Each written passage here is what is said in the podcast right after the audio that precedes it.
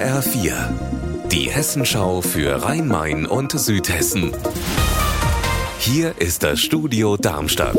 Mit Sascha Lapp, hallo. Hessen hat einen neuen Wolf gesichtet im Hochtaunus, zugezogen aus Rheinland-Pfalz. Das teilt das zuständige Landesamt mit. Und auch in Rüdesheim gibt's was Neues. Hier lebt ja die erste Wolfsfamilie Hessens, drei Welpen und die Eltern. Und auch sie haben erneut Nachwuchs bekommen. Andrea Bonhagen, bei Rüdesheim, da denkt man ja eher an die Drosselgasse und an den Rhein. Warum leben die gerade da? Rüdesheim hat viel Hinterland. Da ist das Rheingaugebirge ein Taunusausläufer.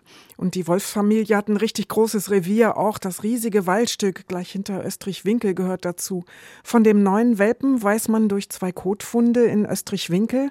Außerdem gibt's von dieser Familie noch ein Foto von einem Welpen, der dieses Jahr geboren wurde. Vielleicht ist es derselbe von den Kotfunden, vielleicht gibt's aber auch noch mehr Nachwuchs.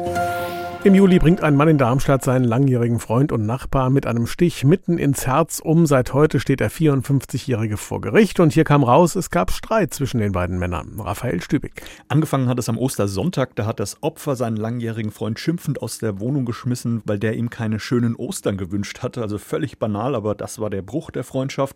Doch anstatt sich dann einfach aus dem Weg zu gehen, haben sich die beiden wochenlang über WhatsApp gegenseitig wüst unterhalb der Gürtellinie beschimpft und beleidigt.